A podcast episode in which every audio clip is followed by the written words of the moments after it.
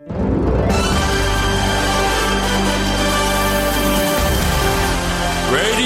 Nikkei. 5時から正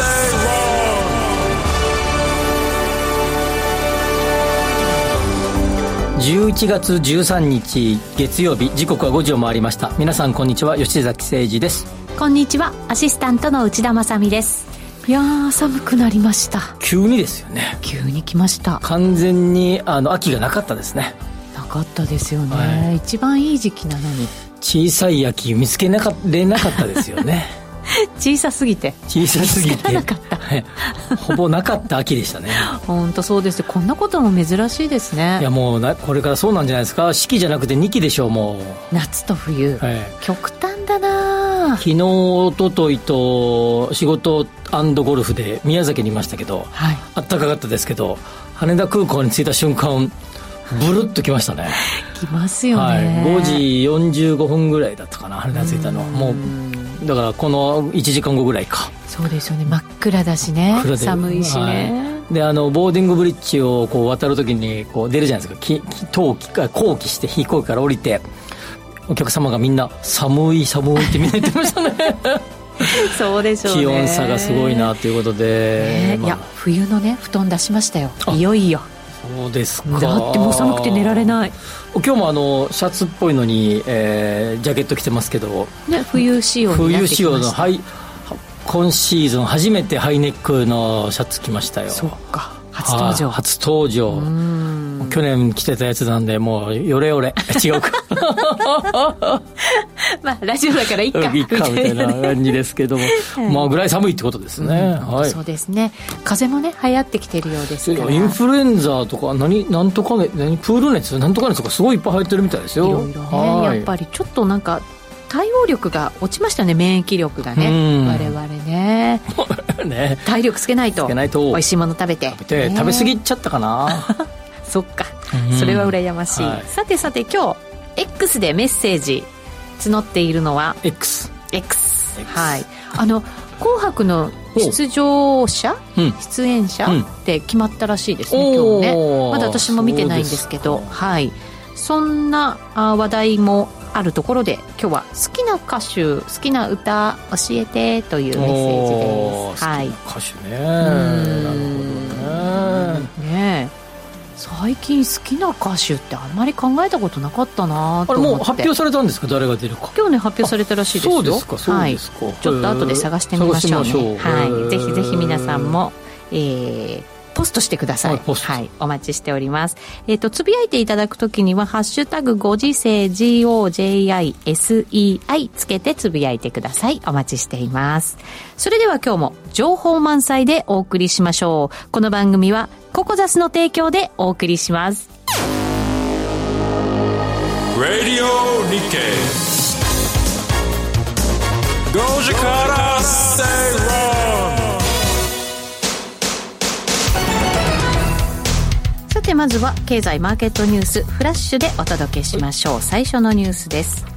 大成建設は9日中堅ゼネコンの PS 三菱を買収すると発表しました。TOB 株式公開買い付けを通じて議決権ベースで最大50.20%の株式を取得し連結子会社化します。取得額は最大で240億円規模です。えー、PS 三菱、ね、中堅ゼネコンですが、まあ、いろいろあのリニューアル工事とかね、うん、えー、まあ、結構いろいろ得意分野がああるんです、ね、はい、あるような感じで、はい、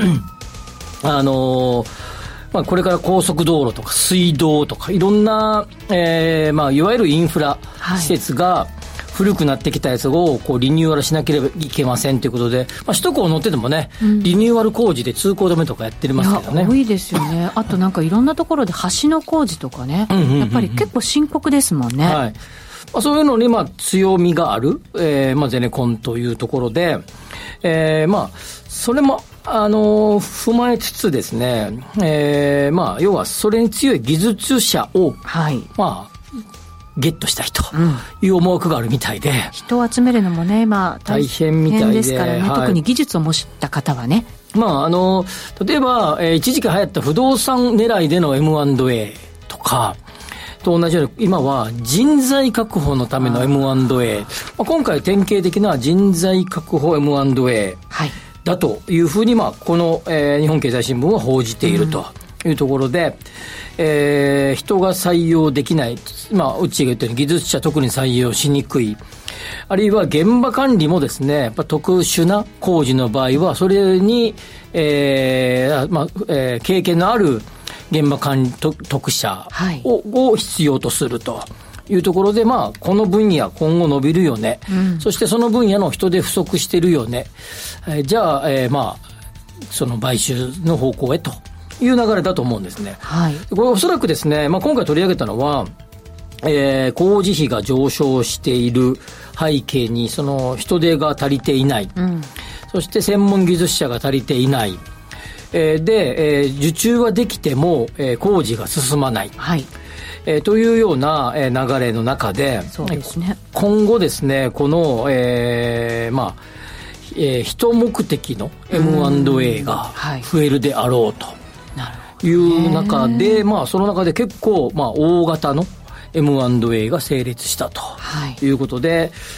これ始まりに過ぎないと思うんだね、うん、このところ株式市場でも TOB ものすごいよく聞くような気がするんですよね、ね、あの何日か前に日本経済新聞も大きく報じてたあの、はい、あのベネッセね。そうですしシダックスもそうですし、ね、シダックスもそうですね、えー、まあ、結構来てますよね。あの話はありますよね、はい、ちょっとまあ今回のこれはですねやっぱりそういうまあ建設建築業界のえー、抱える問題そして、新しい市場として、まあ、えー、マンションの建て替えの話をここでもしましたけれども、はい。えー、マンションの建て替えであったり、えー、古い、えー、高速道路などの、えー、橋とかのインフラの改修っていうのが、まあ、これからですね、えー、建設、建築分野での主戦場になってきそうだということが、はい、まあ、裏にはあるんじゃないかなと思いますね。そういう技術を持つところは、もしかしたら TOB の対象になる可能性っていうのはもちろんありますよね。はい、ね。うん。まあ、新施設の工事がそれほど増えないんではないかということもあって、はい、まあ、様々なるリニューアル系の工事が今後進みそうと。そうですね。人を求めて技術を求めて、うん、成長を求めて、はい、ということで、ね、まあ、特徴的な M&A ですねこれね。本当確かにそうですね、はい、はい、今後も増える可能性があるということです。それでは次行きましょ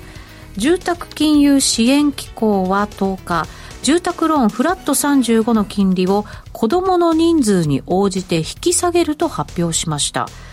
例えば18歳未満の子供が1人いる世帯であれば、金利を当初5年間年0.25%引き下げます。4人だと最大1%の下げとなり、5人以上であれば引き下げ期間が伸びるということです。若い世代の住宅取得にかかる負担を軽減するとしています。え、っと、住宅金融支援機構は、えー、一般的なえー、個人が取得する住宅に、えー、ローンをつけますが、はいえー、言うまでもなく、その設立背景には、えー、多くの一般の方々へ住宅を広く普及させるということが目的と。いうところで、固定金利、フラット35ですから固定ですよね。はい、35年固定の金利をメインとしていると。で、当初何年間っていう、まあ制限があったりするんだけれども、まあ基本的には35年間の固定金利と。いうところで、それで、えー、子供の人数に応じて金利を下げましょうとい。うことで、まあ、えー、まあ、もともと国がやってたやつですからね、まあ、こういう、えー、ことも予算の中に組み込んでやっていこうというところで1%下がりますからね、4人いたら。これ固定金利で、まあ2%いかないぐらいの金利が実動金利だと思いますので、そうすると2%ぐらいで借りれるですけど、1%で借りれるってことですからね。そうですね。これ。若い世代の住宅取得にかかる負担を軽減するってなってますけど、私も今読みながら、うん、えって思ったんですけど、うん、若い世代で子供4人産むってなかなか 結構期間かかりますよ。そうですね。ね子供がいなくても夫婦どちらかが40未満、歳未満であれば、引き下げの対象となるほどねいうところで、まあ、いろんな施策を打ってますけれども、これ、あの例えば、え絶地住宅、うん、まあ、ゼロエネルギーハウス、はい、あネットゼロエネルギーエネルギーハウスか、正式は。だだったら、えー、これぐらい引きますよとか、事務手数料無料にしますよとか、まあ、いろんな、えー、政府の施策に対して、えー、住宅の金利をまるまるするっていうのは、えー、まあ流行りではありますよね。確かにそうですね。これから金利がもしかしたら近い未来じゃないですけど、うん、遠い未来かもしれませんけど、はい、上がるかもしれない、ね、ってなった時の金利ってやっぱりね注目されますよね。で、フラット35ですから固定金利ですからすでに上がってますからね。はいまあ、インパクトはありますよね。このパターン、今後いろんなパターンが増えると思いますよ。これでどうなんでしょうね。住宅買うよ、建てるよっていう方増えるんですかね。住宅が高くなってきてるからね。そうなんです、でも実質1%仮に下がったとしたら、今はどうかな、95%ぐらいの人は、えー、何らかのローンで住宅を買いますから、はい、そうすると、まあ実質の、だって住宅ローン減税あるでしょ？最大でで、ねえー、年で40万か50万ぐらいあるもんね。それにこれがあると相当な補助金が出るっていうことだよね。そうすると今こう資材なんかが上がっていてっていうところをある程度はカバーしてくれるって考えられるんですね。そういうことですね、うん、なるほど。それがカバーしてくれてまあこれまで通りぐらいの価格で買えるならっていう人たちは増えるかもしれません、ね、これを裏を返せば住宅価格があの何高値安定につながるってことも言えるんだよね。ああ買う人たちが増えるから。そうです。ことですね、需要がある程度あの、まあ、そうですね。需給ですもんね、はい、需給ですから、うん、なるほど。そうすると、まあ、買う側にとってもあとは作る側にとっても売る側にとってもいいいい動きってことですね。でもう言うまでもなくですけど金融機関は担保をつけてますからね、うんえー、それで担保割れとかなってきた時にまたね90年代後半みたいになってくるわけでしょ？あなるほど。それもだからあの防ごうっていうことなんですね。その思惑は絶対あると思います。じゃないと国予算つけないですよこんなに。なるほど。三方よしみたいな感じですね。うまくいけばね。ね。はい。さあそれでは最後のニュースちょっと短くいきましょうか、はい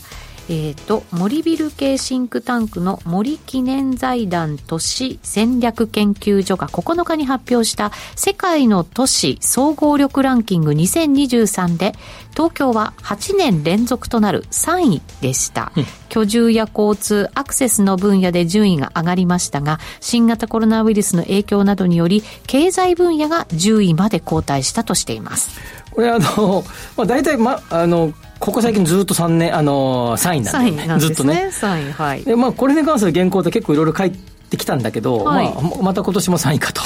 いうような感じです。で、はい、ただ、中身結構変わってて、うん、えっ、ー、と、なんか、昔なんか文化のところとか低かったりとか、結構言われてたんだけど、えー、今はそこが上がってきたことと、あの、交通機関、あの、羽田空港ができて、あ、国際線飛ぶようになって、ね、はい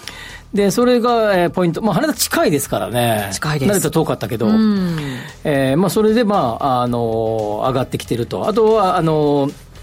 えー、下がったのがこの経済力。が下がって、まあ、他が、まあ、他が上がったってことだろうね。ね一方で、残念なことに、物価水準が低いところがすごいポイント上がってんだよね。まあそれはね現実問題安いですからね。安いです。から。というところで、まあ、安い日本の象徴みたいになってきていて、ええ、まああのもうこれロンドンニューヨーク東京パリシンガポールアムステルダムこれいつも同じですねこの順位ね。大体ね。あまり変わらないですね。あまり変わらないですね。だからまあ、東京その中の一つというところで、えー、まあ、あの、ちょっとパリにそろそろ抜かせれるんじゃないかと前から言われてたんだけど、はい、パリはやっぱり、空港も、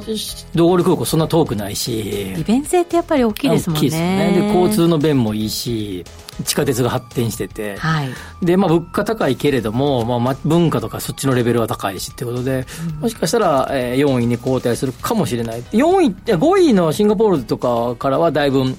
シンガポール物価も高いし、まあ、いろいろ、シンガポールには抜かされることはないけれども、まあ、3位か4位をこれから行ったり来たりするのかなっていうような予測ですね。なるほどね。でも、文化が上がったっていいですね。いいですね。なんかね、文化ってやっぱり、来ないと見えないところもあったりとかしますし、うん、あとは海外で日本のそのなんかアニメであるとか漫画であるとか、食事であるとかそういうところも受け入れられて、はい、それが魅力に感じてもらっていこうってなってるんだとするならばね、やっぱりね森ビルさんのシンクタンクですから、はい、森ビルさんの例えばアークヒルズにサントリーホール作ったり。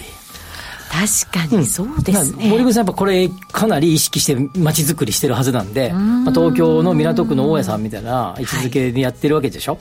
その中でやっぱり自分たちがこのランキングを上げるんだという思いがかなり、えーまえー、彼らの都市開発からは伝わってくるなっていうふうに思いますね。虎ノ門もね、森ビル結構建ててますけど、ね、やっぱり文化。文化もね、あと交通、ね、交通史もね、はい、交通のアクセスもよくしようってすごいしてるでしょう。はい、確かにそうですね。あちなみにもう一個ですけど、森ビルこの記念財団戦略研究所は、有名人がずらりとありますからね。あの、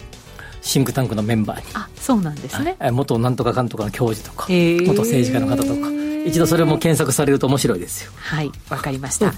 以上、ここまでは、えー、フラッシュニュースでした。Radio Nikkei 5時から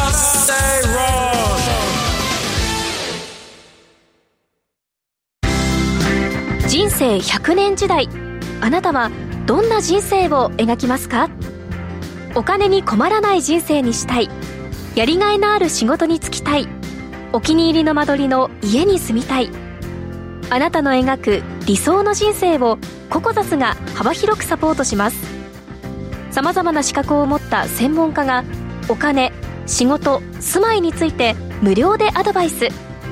一緒に豊かでワクワク生きる未来を作りましょう。詳しくは番組ウェブサイト右側のバナーからココザスホームページをチェック。US Stock Market Press 平成のぶしこぶし吉村隆です。アメリカ株投資やってみたいけどどこから手をつけたらいいかわからないというそこのあなた。この番組でアメリカ株投資のポイントを一緒に学んでいきましょう。US ストックマーケットプレスは毎週水曜夜10時30分から YouTube でも配信中。Radio Nikkei 5時から Stay Wrong さて今日のこのコーナーでは、ビート特集お送りしたいと思います、久しぶり。うん、ですね、えー、今日はですね証券コード8968福岡リート投資法人をご紹介します。株式会社福岡リアルティ代表取締役社長小池善治さんに事前にインタビューしておりますのでまずはそちらをお聞きくださいそれでは小池さんよろしくお願いしますお願いします福岡リート投資法人ということで福岡の地域特化型リートということ、まあ、多くのリスナーの方もご存知だと思いますけどね、まあ、それの、えー、運用されている福岡リアルティの小池さん、簡単に自己紹介お願いしていいですか？はい、本日はよろしくお願いいたします。はい、お願いします。福岡リアルティの小池善治と申します。まず最初に自己紹介をさせていただきます。はい、あの、私、福岡の大学を卒業しまして、その後、福岡の地銀に、あの、銀行に入行しました。で、1991年にその後、福岡辞書に、入社をしましてあの我々福岡リートでメイン物件で持ってますキャナルシティ博多の開発事業、うん、これを長く経験をさせていただきました。でその後あの福岡辞書グループの子会社の経営をあの行いましてあの2021年から福岡リアルティの社長に就任いたしましたまあ、かれこれ30年以上、うん、まあ、福岡のまちづくりというか不動産ビジネスにあの関わってまいりまして、はい、まあ、地元福岡のえー、そういったまちづくりに関わってこれたことは非常にありがたいと思っていますし、まあ、今あのこういったリートというビジネスの中でまちづくりあるいは投資家の皆様方にあのきちんと利益を分配するという仕事をさせていただいていることを非常に光栄に思っておりますし一番やはり福岡をあの非常に愛しておりますので、まあ、こういった地元に貢献できる仕事に関われていることを非常に光栄に思っているというところです。まあ、ちなみに祭りも大好きですし 山笠も毎年参加をしております。なるほど。福岡リートのですね前期、えー、8月に終わった期ですねの、えー、決算発表のハイライトと時期の見通しを、まあ、簡単でいいので、えー、ご説明いただけたらなと思います。はい、えー、の我々福岡リート2023年8月期ということで決算を終えたばかりでございます、はい、でまあ、あの投資家の皆様へあの配当分配金としてえ今回の決算期で過去最高の分配金一口当たり3753円という分配金を今回は実績として出すことができたということで、まあ、非常にいい決算ができたというふうに考えております。で今後につきましても、リードというのは半年決算で決算を行いますので、うん続く今走ってます39期これも、えー、今回38期と同等レベルの3755円一口当たりの分配金ということを計画しておりますし続く40期これも3600円ということで高い水準の配当をしっかり投資家の皆様へバックするというところで今計画の方を開示をさせていただいているというところです。で特に今回の決算のまあポイントとしましては新しい物件を3物件取得をしまして、うんはい、特にその中でもえー、我々のスポンサーであります福岡辞書が開発をしました博多 FD ビジネスセンターというオフィスビルこれを141億円で9月1日に取得をしたと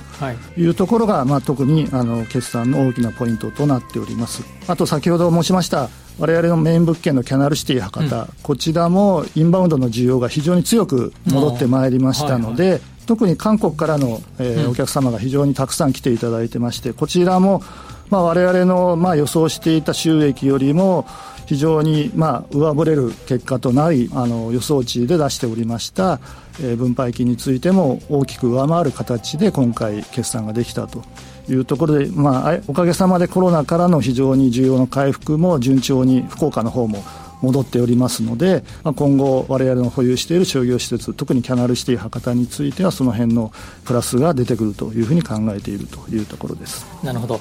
まあ、福岡リートというと多くのリスナーの方がご存知の地域特化型の、まあ、第1号リートというイメージが、はい。まあ、ほとんどの方々はねご存知だと思いますがスポンサー企業ですね、特にあの運用会社のスポンサー企業を見れば、福岡辞書さんを中心に、まあ、なんかオール九州のなんか財,、ね、財界が、みんなが結束して作ったリートみたいな、そんなイメージがありますけれども、はい、その設立のなんかね、経緯とか思いとかね、うん、そういうあたりをごお話していただけたらなと思います。はい、あの福岡リートは2005年に上場したんですけれども、はいそういう意味ではあの我々福岡リアルティ運用会社はその前の2003年に設立をされ節目の今年20周年ということになります、はい、でこの会社を設立した時に今おっしゃってます通り福岡リートは地域特化型リートということで設立をされ我々のまあ AM 会社福岡リアルティのスポンサーにはおっしゃってるような九州の、えー、上場している大手企業九州では7社会という言い方をするんですけれども、はい九電さん福岡銀行さんをはじめとした上場企業さんに我々として出資をいただきまして、うん、メインスポンサーは福岡辞書なんですけれども、はい、それプラス、えー、日本政策投資銀行さん。この9社7社会プラスこの2社の9社が我々福岡リアルティのスポンサーということです。でいわゆる九州福岡に地域としての、まあ、成長のポテンシャルがあるというところも含めてなかなかこの不動産っていうのは東京とか大阪首都圏関西圏じゃないと投資に見合う不動産ってないんじゃないかと言われてたんですけれども、うん、そういう意味では、まあ、非常にそういった福岡のポテンシャルを理解していただいて我々の保有している不動産がしっかりマーケットの中で投資対象となる不動産を保有できたというのも、まあ、こういったスポンサーがいらっしゃるおかげだというふうに考えています。なるほどそんなあの福岡リート、まあ、どんどんどんどんこう大きくなってきている今、状況だと思うんですが、ポートフォリオの組み立てを見てると、まあ、福岡都市圏を中心に、沖縄に一つ、一物件かな、はい、あって、ザ・福岡リート、もう福岡物件ばっかりというようなイメージですけれども、まあ、今後もこの方針を続けていくということでいいんですかね？あの地域特化の方針は引き続きということで、はい、まあ、当然、福岡のウエイトが高いんですけれども、うん、九州の中では、現在宮崎と長崎以外はすべて物件を保有していますので、まあ、九州各県のまあ有料な不動産をしっかり今後も取得対象のものは検討していきたいですし現在資産規模は約2000億強ですので、まあ、将来3000億ぐらいまでの資産規模拡大はぜひチャレンジしたいなというふうに思ってます、まあ、九州というと TSMC も含めていろんな大手企業が新しい新設工場の計画が、ね、はい、進んでますけれども、はいかなり追い風が吹くんじゃないかなと見てますが、その辺いかがですか？九州の経済界の中では、TSMC さんの進出というのは非常に今、旬の話題というか、うん、まあ、どういう会合でもその話題になるというようなところで、はい、熊本で、まあ、TSMC さんが進出されるということは、福岡、九州全域に経済効果が及ぶというふうに考えていますので、われわれ不動産ビジネスの中でも、いろんなチャンスが今後出てくるんじゃないかなというふうに考えています、まあ、賃貸住宅需要が増える、商業施設の需要が増える、まあね、ありとあらゆる需要が増えそうですね、不動産に関して。そうですね、物流施設も含めた、はい。はい。いろんな不動産アセットの可能性は今後もあの増えると思います。ですね。そんな中で、あの、ポートフォリオの中のウエイトが一番大きいキャナルシティ。方ですね。はい確かできてからもう25年を超えるような状況になってきて、まあ、そろそろリニューアルとか、いろいろこう、組み立ての変更とか、いろんなことがこう、どうなのかなって思っている方も多いかと思いますが、まあ、この基幹物件のキャナルについてのですね、今後の見通しいかがでしょうか？はい、あのおっしゃってる通り、キャナルシティ博多は開業して25年以上もう経過をしたと。はいいうところで今回の決算でもあの投資家の皆様にあのご説明申し上げてるんですけれども、うん、我々キャナルシティのフューチャービジョンという形で将来の強化のリニューアルの方向性みたいなものをここ23年ずっと継続して検討してやっとそのリニューアルのあの着手に入ったというところで、まあ、今回は今年の9月に3000坪というですね大型のアルペン福岡という、西日本で、えー、唯一の旗艦店ということであの大型店を出店いただいたということでまさしくこれオープンしたばかりで非常にインパクトがあって集客効果も出てるというところですし、まあ、その他飲食ゾーンのリニューアル含めて今後キャナルシティを新たな価値創造ということで、えー、ブラッシュアップして、えー、リニューアルを遂行しようということで、まあ、年数は経ってるんですけれども、まあ、いつ来ても新鮮に皆さんに感じていただけるような施設に、えー、リニューアルするということで、えーまあ、我々リートとしてもしっかり進めているところです。なるほどまあ、福岡の一番ど真ん中にある都市型の商業施設のイメージですよね。はい、ねまあ、あそこのやっぱり稼働状況はかなりリートにも影響するんじゃないかなと思いますが。もちろん、まあ、あの我々の保有物件の中では、まあ、3割ぐらいのウェイトキャナルシティ、うん、まあ、占めてますので、あやはり商業施設というのは、まあ、お客様に来ていただいて、売り上げが上がればそれだけまあ、賃料収益というのは増えてまいりますのでしっかり施設を運営し収益をきちんと確保していくということ、まあ、それとやはり独自性を追求して差別化戦略をしっかり持ってマーケットの中で、えー、皆さんに使っていただける施設として今後も引き続きあの我々としては重要なアセットですので運用していきたいと思ってます。なるほど。最後にあの、まあ、金融環境の変化が、まあ、いろいろこう警戒感が流れてる昨今ですけれども、えー、有利子負債とか借り入れの状況とか財務状況、その辺についての解説をしていただけたらなと思います、はい。まあ、おっしゃってる通り、金融のまあ情勢というか、金利が上昇する傾向というのは、まあ、引き続きわれわれもあのよくウォッチをしていかないといけないというふうに考えておりますし、われわれずっと福岡リートとして、財務体制というのはしっかりあの我々としても、えー、運用してまいったので、まあ、そこのところの今後の金利の動向についてはウォッチしながら金利上昇に対してもしっかり返済期限の分散であったり、まあ、いわゆる固定と変動比率をしっかりコントロールをしたりということで、まあ、金利の、まあ、負担のコントロールについてはしっかりやっていきたいと思ってますしそこはまあ我々としてマネジメントもできるというふうに判断をしています。なるほど。まあ IR 資料にもね、かなり細かくね、こうどうしてるかって書いてあるので、はい、まあよほど気になる方は見,、見ていただけたらなというふうに、思います。はい、えー、もう時間がね、今回はもう、なんかもう短くて、なかなかお話いろいろもっともっと聞きたいところでしたが、あの、次期、えー、2月期、そして次の24年の8月期も、かなり安定した分配金が予定されているということで、福岡ね、今、誰もが知るように不動産市況絶好調のイメージがあって。そうですね。特にオフィス環境とかは非常に東京とかと比べてもまだ福岡って需要が強い状況ですので、はい、まあ、オフィスアセットについては我々も引き続き堅調なアセットだと思ってますし、物流あるいは住居レジデンスについてもまあ非常にいい状況は引き続き続いているということです。絶好調は続いていると、はい、ありがとうございます、はい、はい、ありがとうございます。今日あの小池さんいろいろお聞かせいただきましたが、はい、まあ、多分いろんな方々があの地域地方リートのやっぱりこう一番の、えー、先頭走ってるリートだっていうイメージが持たれてると思いますのでぜひ引き続き、はい、えー、いい運用をしていただきたいなというように思います、はい、ありがとうございました。ありがとうございましたさて証券コード8968福岡リート投資法人ご紹介しました、はい、吉崎さん。福岡リートね、まあ、あのちょっとインタビューでも喋りましたけど福岡はまあ不動産絶好調ですので。そして、えー、っとインバウンドも結構入ってくる復活してきてる、はい、まあ、中国韓国から入ってくると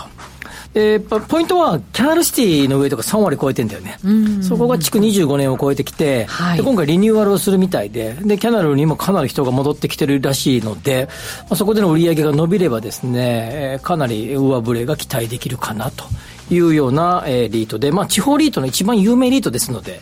まあ、地方リートの行く先を占う銘柄としても、えー、注目された方がいいんじゃないかなと思いますね。はい。それではここでお知らせです。あのリートの祭典が福岡で共催、え開催。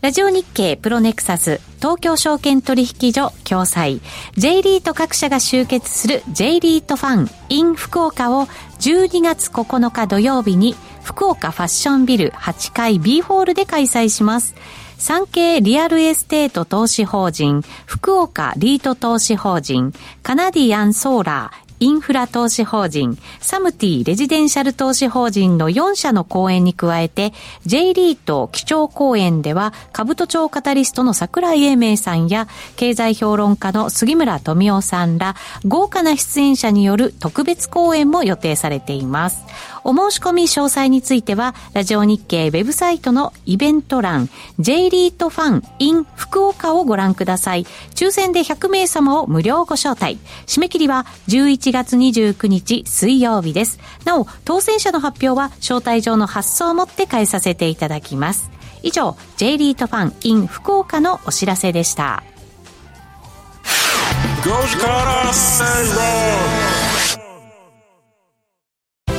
あのリートの祭典が福岡で開催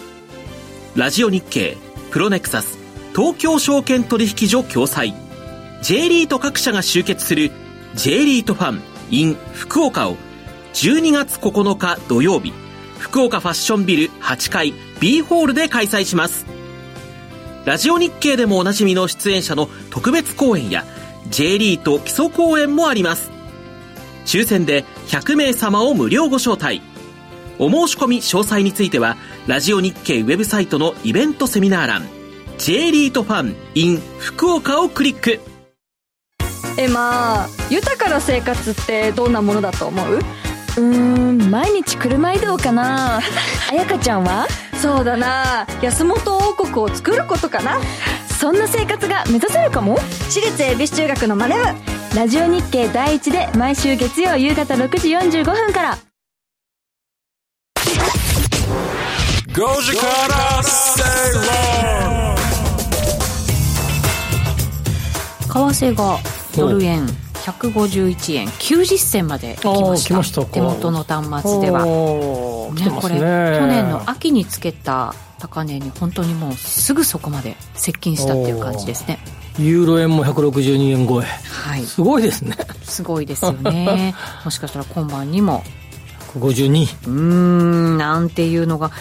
あったりして、うんね、ありそうだね。そうですね、はい、皆さんからのコメントもたくさんいただいておりますよ幸三さん好きな歌手渡辺美里さんです。僕も好きでしたよ。幸三、さんが挙げてくださってるこの「10 years ね」ねいつまでも色あせない歌って入れてくれまあれから10年もこの先10年もって歌詞があって。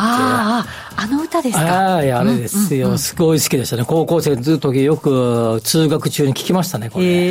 え青春じゃないですか。同じ年ぐらいなのかな？分かんないけど幸三さんねねなんとなくね。そうかもしれない、うん、はい。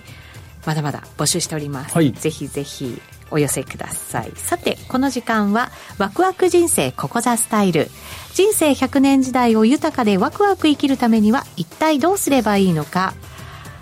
このコーナーでは結婚やお子様の誕生転職リタイア住宅購入など個人のライフイベントを充実させるヒントをリスナーの皆さんと一緒に探していきます。今日はですね東京一極集中再び加速。賃貸住宅需要の伸びに加速かということでお話伺っていきます、えー、日本経済新聞の土曜日の一面に結構大きく出てた記事ですが、はい、東京への一極集中っていうとですねもっと、うん、えー、長期的に見れば80年代の半ばぐらいから95年ぐらいまではえー、東京の人口って減ってたんだよね。郊郊外に家を求めて。なるほど。はい。えー、一戸建てを求めて埼玉とか、はい、千葉とか横浜、えー、神奈川とかに、えー、人口が流出していた、うん、えー、わけですが当時都心回帰という言葉が流行りましたが、はい、90年代の半ばから後半ぐらいバブル崩壊後。56年経ってみたいな感じか、はいで、えーまあ、その後東京にマンションがタワーマンションとかいっぱいでき始めてというのが2000年代。やっぱりあのバブル崩壊で土地の値段が下がったからとということですね。かそういうのもあるんでしょうね、はい、が一つ。で2000年代に増えたのは、えー企業が使ってない有給地とか工場とかを海外にはい。移転させたりとかして、まあ、それで空き地、空き地っていうかな、あの、街の中にいっぱい大きな土地が出てきたと。で、人口が増えてきたはいという中で、企業がスリム化したスリム化した。はいで、それがずーっと続いてましたよと。で、えコロナ禍になり、えー、2020年とか21年若干の、えー転出超過になったと。いう、まあ、これも似たような感じで、まあ、リモートワークが増えたのでとか、あるいは、就職とか進学で、ちょっと、えー東京に辞めて、地元においろうかなと、あいようかなという方が増えたということもあったんだけど、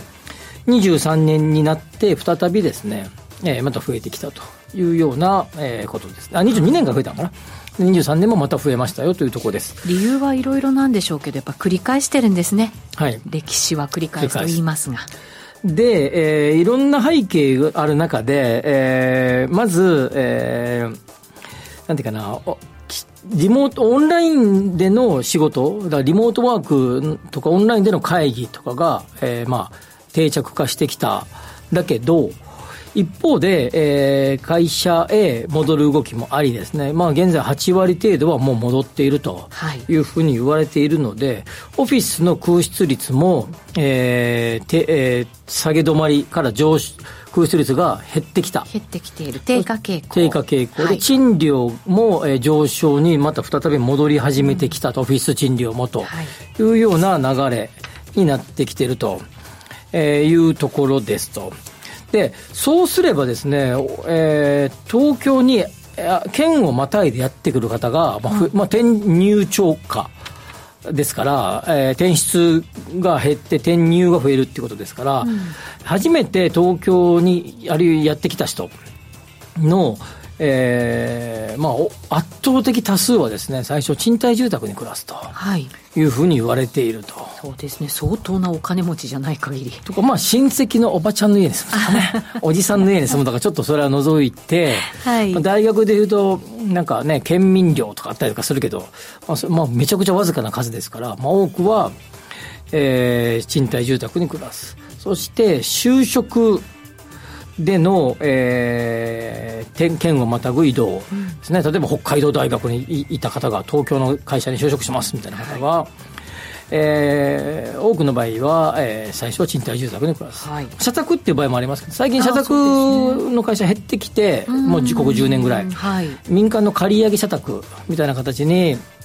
えー住まれる方もいらっしゃいますけどもこれも民間の賃貸住宅を利用するとはい。いうところですよね、まあですね。物件はね企業が持たないでっていうことですね。はい。借りて、そこに住むと、はい、お金の補助が出るっていうタイプで、うん。まあこれも合わせて民間の賃貸住宅需要を押し上げてくると、、はい。ると。で、22年の1年間の、えー東京都に、えー他の都府道府県、えー他の、えーだから都がないから道府県か、他の道府県から転入者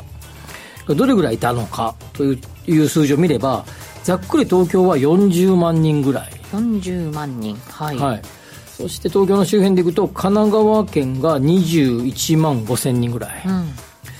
えー埼玉県が16万4千人ぐらいというあたりが、まあ、上位ですね、まあ、大阪はもう15万6千人いますけど、まあ、1都3県が圧倒的にですね、まあ数字が多いというところになります。ちなみに東京の人口の約3%ぐら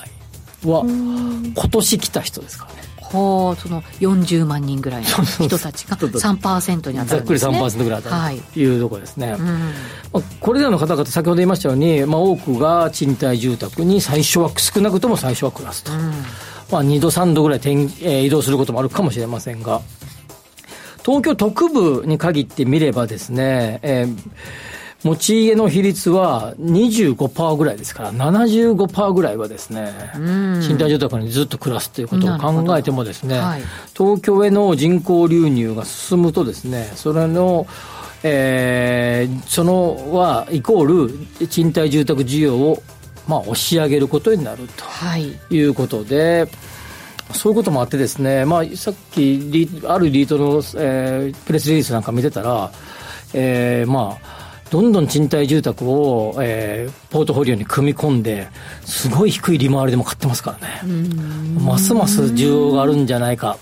と呼んでいる。需要があるとするならば、そうなれば、賃料が上がる可能性がある。数が限られてますから。はい、とすると、賃料が上がれば、利回りも、は、えー、あごめんなさい、分配金もですね、リードで置いたら分配金もですね、上がる可能性があるというような好循環が生まれてくると。い。う一方で、一方で？地方の過疎地域はどうするんだ問題もあると。まあそうですよね。これってまあもちろん昔はまだ人口が増えてた時期は良かったかもしれませんけれど、うん。はい、今人口減少に転じて、うん、でこう都心回帰になっちゃうと一段とその地方っていうところのやっぱりなんていうんですかねこう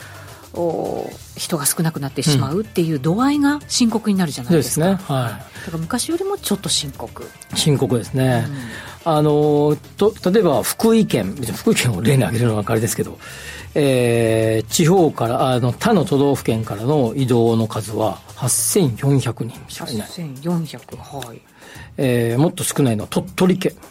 うん、7967人、まあ、こういうエリアやっぱ少ないねやっぱね、はい、流入が少ない。流入が少ない。どれだけ出てくるんですかね逆に。ね逆に出ていく数は今ちょうど今日持ってきてませんけど、うん、かなり出ていってるとそうでしょうね、ね、これはもう確実に上回る数数字が出ているもう倍以上出てるでしょうね、そうすると、えー、もう例えば参議院選挙で参議院議員選挙で、えー、いくつかの例えば鳥取と島根今5億ですよね、だからその県を代表する代議士がいなくなるとかね、はい、もっともっといくとですねもう県の合併とかね。ないんか分かんないけどね。2055年とかにあるかもしれないですよ。なんか昔言われてた同州制みたいな、ね、ああリーそうですね。はい。リージョナル制ね、はい、あるかもしれないですね、まあ、でも、まあ、あの今、ちょっと一旦話を東京等に戻すとです、こんだけ人口が入ってくると、えー、それに伴って、まあえー、オフィス需要も増え、そして、えー、賃貸住,、えー、住宅需要も増え。あ、そうそう、もう一個言うの忘れてた。あの、企業の、あの、本社移転、本社を東京23区に移転する企業が増えてきてるんだけど。それはやっぱり人が足りないから人を取ろうと思ったら人が集まるところに作らなきゃいけないという。ことですそういうことですそういうことです。少し前はねあの、はい、地方に本社移動させるなんていうのありましたけどね、うん、ねとかだったりとかね、はい、自動車メーカーとかね、うん、あの東京じゃないところに移動したりとかしたけど、はい、そうするとあのそその辺に伴いですね、えー、多くの方々がまたやってくると。あでさらに地方の支店をあ地方に本社がある企業の支店数が一番多いのは東京じゃないですか。つまり、そうですね、日本一死者が多いのは東京なわけで、その統合も進んでいて、東京支店だけでいいんじゃないのとかですね。へえ、他の地域にあったものを東京に集中させてしまう。そうそうそう、支店支社は。そうすると余計に流入しますよね。そうそうそう。ということね。仕事を求めてっていうことまあ、それもこれも死者の人員確保のためには、地方でやるよりも東京でやった方がいいんじゃないか。そしてそこから電車とか車とかで営業行った方がいいんじゃないかという流れもあるというところで、東京のですね、一極集中はもうね、多分ね、もう止まらないね。あのこれまでって歴史上もちろん土地が上がったら郊外の方に求めてみたいな、ドーナツ状態、状況っていうんですか、これがこう繰り返し起こったわけじゃないですか、外に行き内に行き、外に行き。で今はもう人口減少になったとすると、うちにうちにっていうふうに、はい、その流れが余計強くなって、うん、その期間も余計長くなるっていう。だけど一方でそうすると人が集まってくるとさっきの賃料だけじゃなくて不動産価格も上がってくるし住宅価格も上がるでしょ。う、はい、そうするとやっぱ東京の東京都なんだけどあ特部なんだけど周辺部が今前回、えーと、この間の、えー基準地価の上昇を見てたら豊島区とか文京区とか練馬区とかがすごく上がってましたからね。だから今までだったら中心の中心みたいな感じなのが 中心の輪が大きくなってきてるってことですね。そうそうそうそうそういうことですね、うん、それは同じ傾向は福岡とかにもあって福岡の街中すごい高いので、福岡のちょっとはずあの外れとか隣接した、えーしえー、市町村とかの地価がすごい上がってるんだよねあのさっきの街のど真ん中のに通いやすい、えー、別の市町村はいみたいな感じが増えてくるかもしれないね、あの地価が上がるかもしれないなるほどねでそうやってまあ集中が続けば続くほど土地の値段はまあ上がり続けるっていうのが単純にね、はい、考えることですよね。しばらく東京のか分あのマンション価格とかね局所的には上がったり下がったりそれはするんだろうけど周辺も上がっていくんだろうという予測ね。うん、うん、周辺も含めて。含めて。それがだからね、どんどん郊外に流れるというよりはその丸がどんどん広がってそうそうそうそうそう。ってことですよね。丸全体がってことですよね。ドーナツ現象っていうのは空洞化ですからね、ええ、空洞化じゃないんだよね。穴がないドーナツ。そうそうそうそう。膨らんでる感じですよね。ピザみたいなもんだ。ピザ。ベタッとした。ベタ。膨らんでるわけですあんドーナツぐらいの感じ。カレーパンとか。そうそうそうそう。そんなイメージそんなイメージ、そうですよ、ね、そうそうそう。あいい表現だな。なんか使おうそれ。使ってください。ドーナツ化現象じゃない。新しい現象が起こってるっていうことね。ねそうですよね、うん。だからなかなか止まらない可能性ありますね、うん、人口がだから増加に転じないとだめなんじゃないのみたいな感じね、日本国全体のね、えー、でそうするとこれで賃貸住宅の投資とかまたまた進むんだろうね。そういうことですよね、楽しみだね。分かんないけど。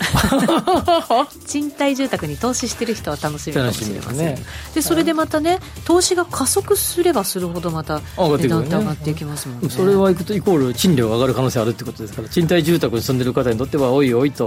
困ります。困るわと。お願いします。投資してるから人見ればあもっと上がれもっと上がれと。そうですね、まあ、その分物件もできるってことになるのかもしれませんけど、ね、敵地はなかなかないということですからね。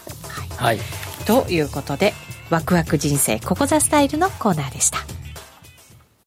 毎度。相場の福の神注目企業 IR セミナーを11月23日木曜日。東京三田の建築会館ホールで開催。注目の上場企業が IR プレゼントには毎度。藤本さんによる株式相場展望注目銘柄解説です。抽選で150名様を無料ご招待。お申し込み方法はラジオ日経のウェブサイトをチェック締め切りは11月14日火曜日出着です。皆様のご応募お待ちしております。ラジオ日経のプログラムに FX 番組みんなの FX ラジオが登場。現役為替ディーラーの井口義雄さんがリスナーの皆さんにディーリングのポイントを伝授。毎週多彩なゲストもお招きしてお送りします。FX 女子の愛坂みゃーちゃんと番組を盛り上げます。YouTube でも同時配信。リスナーの皆さんからのコメントもお待ちしてますよ。毎週火曜日夕方4時15分放送中。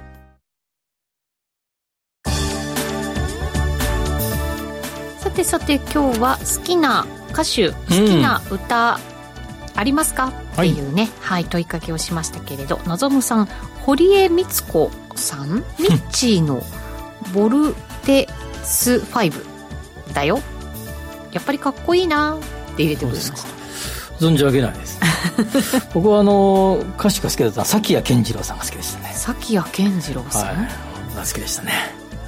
シンガーソングライターピアノ弾きながら歌